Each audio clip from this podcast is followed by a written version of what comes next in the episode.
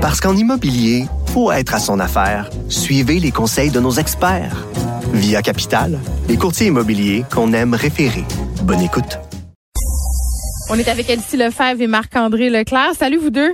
Bonjour. Bonjour. Bon, euh, évidemment, euh, comme toute bonne campagne, euh, il y a des petits scandales, des critiques aussi. Là, euh, aujourd'hui, c'est au tour des François Blanchet qui est critiqué sur les médias sociaux, à savoir, euh, en fait, la place qu'il prend lorsqu'il est en point de presse avec des candidats. Il a présenté sa candidate dans Sherbrooke, Enzaf Haïdar, je pense que c'était aujourd'hui. Euh, et là, il y a des gens qui, sur les médias sociaux, disent, ouais, mais là, il y a présente, il laisse pas parler. Mais mais il faut faire attention parce qu'il paraît qu'après, euh, elle a répondu aux questions des journalistes, mais quand même, euh, il y a beaucoup de personnes qui trouvent ça douteux. Ça a l'air que c'est pas la première fois que Monsieur François Blanchet fait ce type euh, d'ingérence, entre guillemets. Elsie? Ouais, mais c'est... Ben vas-y Marc-André, t'avais si bien commencé. non, mais c'est ça, mais c'est un peu, c'est un peu à géométrie variable. Ouais. Parce que j'ai vu, exemple, la semaine passée, des, un point de presse de M. Blanchet du côté du Saguenay-Lac-Saint-Jean. Et euh, tous ces candidats étaient là. Ils ont annoncé un plan sur la forêt bien détaillé. Mm. Et, euh, exemple, le candidat député de Jonquière, Mario Simard, a pris la parole. sais. Et là, je pense que la question était par rapport à ce que sa candidate dans Sherbrooke aussi a déjà appuyé euh, Maxime Bernier. Ouais. Je pense à l'époque où M. Bernier était ministre. En tout cas, fait que je pense que là, ils ont essayé un peu de de gérer la situation là euh, sur le fly en bon québécois là mais on voit on, on, voit dans les derniers jours que M. Blanchet quand même un peu là euh, c'est pas le même genre de campagne que 2019 euh, pas que dans les sondages là, dans le sondage de ce matin tu sais les derniers légers pas que c'est catastrophique mais on sent que il n'y a pas la, la motivation peut-être de ses troupes, le fait que Paul Saint-Pierre Plamondon hier n'a pas voulu commenter Mm. sur le troisième lien et la position de M. Blanchet, ben ça fait en sorte que là, il est un peu il est un peu ré- ré- réticent ou peut-être un Mm. peu qu'il se sent un petit peu déconcentré par rapport à ça. Mais c'est sûr que euh, quand tu as des candidats en arrière de, de toi, c'est pas juste des plantes vertes, tu aurais intérêt à les laisser parler. Mm. Euh, là, ils ont corrigé le tir, heureusement, là, en lui permet, euh, en faisant un, un scrum, une mêlée de presse après, mais je pense que ça aurait été plus facile pour lui, puis il aurait évité des critiques. Ben c'est ça. Euh, prendre la parole parce en- durant le point de presse formel. Elsie, euh, d'un côté, oui, il y a l'histoire avec Maxime Bernier. Euh, ce qui est avancé par plusieurs analystes politiques, là, c'est qu'il voulait pas laisser euh, bon cette candidate-là se dépatouiller avec tout ça. Peut-être qu'elle avait pas euh, encore tout à fait, était pas peut-être prête à 100% à répondre à cette question-là. Ça, c'est une chose, mais quand même, il y a des gens qui soulèvent le fait que euh, semble avoir un traitement inéquitable entre les candidates femmes et les candidats masculins. Ah, ben je sais pas. Moi, je je serais pas prête là, vraiment à dire ça. Moi non plus. Je trouve qu'il faut pas faire une tempête dans un verre d'eau. Tu sais, dans le fond, les chefs, tu sais, puis on regarde Erin O'Toole, il y a jamais de candidat derrière lui, puis il fait ça dans un studio fermé. Tu sais, les chefs ont l'habitude, puis c'est tous la même, c'est toute la même chose, d'avoir un sujet du jour, donc le message du jour. Donc c'est ça le message. On répond aux questions, puis ensuite de ça, s'il y a des questions, sur d'autres sujets avec les candidats, ben c'est des entrevues plus locales. Je pense que c'est un peu le cas euh, de, cette conférence de presse là. Mais est-ce que ultimement, ça aurait été plus payant de la laisser répondre euh, ben elle aurait répondu puis on aurait tourné la page. On peut ça crée un- une petite polémique, mais tu sais, quant à moi, je pense pas que c'est un élément tellement marquant là, Mm. euh, aujourd'hui. Mais c'est sûr que François Blanchet doit faire attention parce que sais, un peu euh, sur son, il il aime ça, là, tu sais, prendre le, le pavé, tu sais, puis donc, euh, Ouais. tu sais, donc, euh, il faut qu'il fasse attention, tu sais, donc, euh, je pense que là, tu sais, c'est un petit drapeau rouge, puis, tu sais, Oui, oui. que ça se reproduise. Ben, puis je trouvais ça intéressant euh, d'en parler avec vous deux parce que vous avez une expérience concrète de la politique. Tu sais, nous, quand on regarde ça comme citoyen de l'extérieur, on peut avoir une certaine interprétation. Puis après ça, quand on comprend comment les affaires se passent à l'intérieur, on fait bon, regarde là, on est peut-être en train euh, de s'énerver pour rien. Et comme tu dis, Elsie, petit drapeau rouge pour François Blanchet, il en prendra bonne note. Euh, ça, c'est ça. Euh, début de campagne difficile pour le Parti vert. Ça, c'est quand même quelque chose pour vrai. Là, euh, je lis là-dessus depuis ce matin.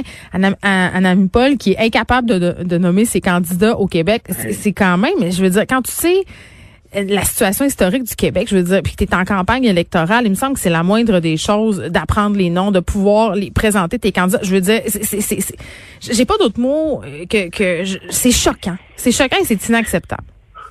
Oui, puis c'est, puis c'est, je veux dire, c'était tout l'été comme ça. hein. C'était vraiment un mélodrame euh, avec le Parti vert, euh, des réunions du- de, de leur espèce de CA, puis des, Hein, il voulait euh, débarquer la chef. Finalement, elle restait en place. Elle a changé tout le CA. Là, je veux dire, c'était comme. Ouais. On se rappelle, hein, Elisabeth May, elle disait pas de chicane. Là. Ben, c'est bien mal parti. non, pas de chicane. Ouais. Puis Elisabeth May, elle l'a pas trop défendu, Madame Paul. Mais elle était partie vers cet été. Là, c'était comme huit saisons de Virginie en un été. Là. Il y avait de l'action en masse.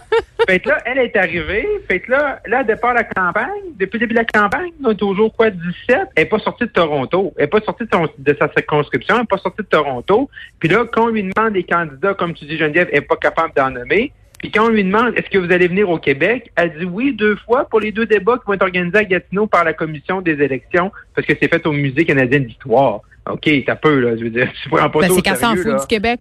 Je veux dire, c'est, c'est, ça le message. Elle fout partout. Elle fout partout. Non, mais... Ils ont fait des, ils ont des sièges en OBC. Il y en avait un en 2019 au Nouveau-Brunswick. Elle, elle sort pas de chez eux.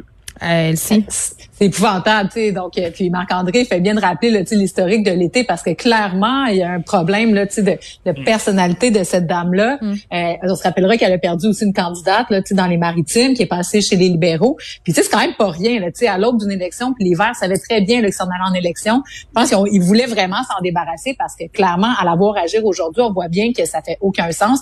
Pas être capable de nommer des candidats. Je peux bien comprendre qu'elle soit pas capable de nommer là, la centaine de candidats au Québec, mais quand même, elle peut en nommer là, un, trio, là, sais, 5-6 candidats. Il me semble que son équipe, tu sais, mettons, son équipe aurait pu dire, écoutez, madame, ça serait peut-être une bonne idée d'en mémoriser 3-4. Ben, c'est ça. Après ça, tu sais, dimanche, elle avait une occasion inouïe d'être sur le plateau avec, euh, tu sais, à Radio-Canada pour répondre aux questions des chefs. Il me semble que quand tu es un, le cinquième parti, qu'on parle jamais de toi nulle part, ben, tu dis, ben, mon Dieu, je veux, je vais faire honneur de ma. Ben, je vais prendre la chance. Non, mais c'est épouvantable. Donc, euh, moi, en tout cas, puis, tu sais, l'autre chose, quand on dit qu'elle se foutait du Québec, ben, elle se fout du Québec, oui, d'autant plus que, tu sais, bon, elle a pris position contre la loi 21. OK, sur cette question-là, peut-être qu'elle n'est pas la seule au Canada, mais sur la loi 96, qui est la loi, tu sais, qui, qui fait en sorte de reconnaître, tu sais, le fait français, la nation québécoise, etc. Il y a presque unanimité à la Chambre des communes, puis elle veut remettre en question euh, les dispositions de la loi 96. C'est vraiment un affront, tu sais, c'est frontal envers le Québec, puis stratégiquement, ça montre à quel point il me semble qu'elle est complètement déconnectée. C'est bien un endroit où elle pourrait faire des gains, c'est au Québec, où ben, l'environnement est important. Donc, elle...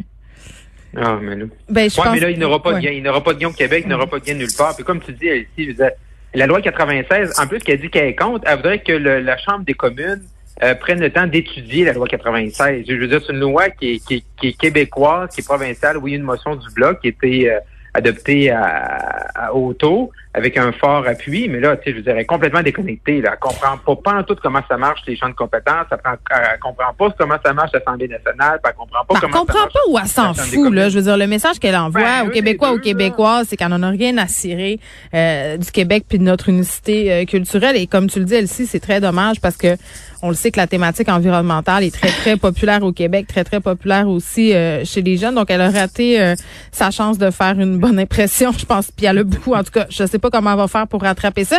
Eh, un petit mot sur euh, l'avance des conservateurs, là, parce que hier, on s'en parlait.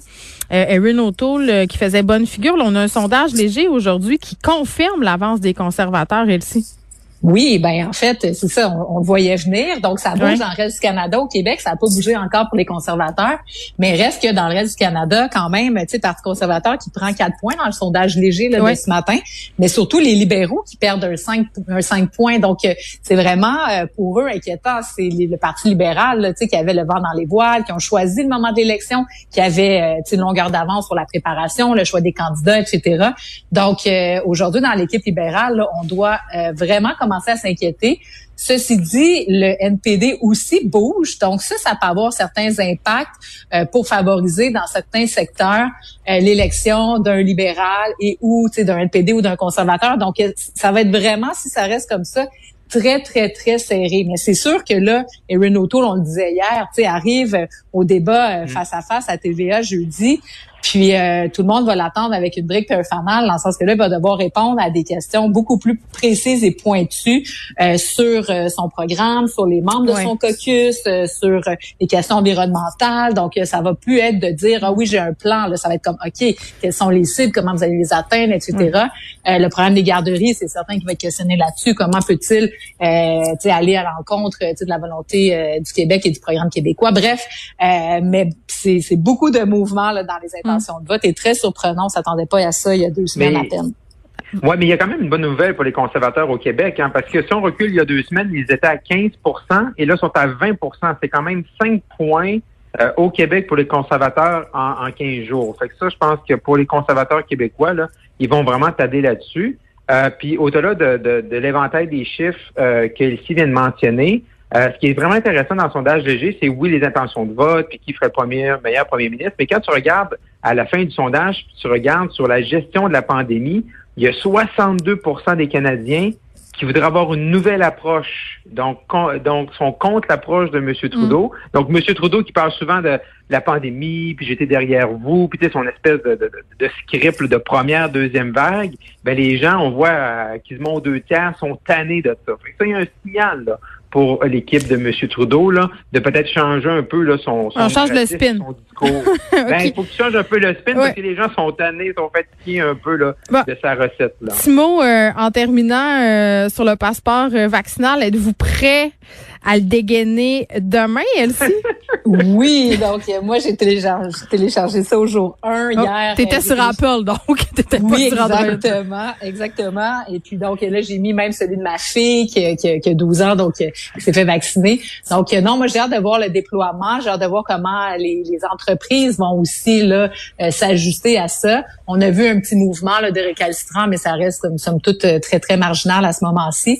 Euh, ça va être intéressant euh, de, de voir la suite des choses. Mais moi, je suis assez optimiste jusqu'à maintenant. Puis je pense qu'on il y a vraiment, je pense, on va voir là, dans les prochaines semaines, les gens se ranger. Là, oui au passeport vaccinal et oui à la vaccination obligatoire versus ceux qui s'y opposent. Puis il y a deux courants qui vont monter. Puis j'espère que ça va réussir à, à garder qu'on reste dans la paix sociale parce que euh, ceux qui s'y opposent sont assez euh, virulents. C'est le mot de la fin, Marc-André. Oui, puis moi, ce que j'espère aussi, j'espère, tu sais, on va voir les chiffres, tu sais, euh, par rapport à la pandémie, les cas d'hospitalisation. J'espère que le passeport vaccinal, il va fonctionner.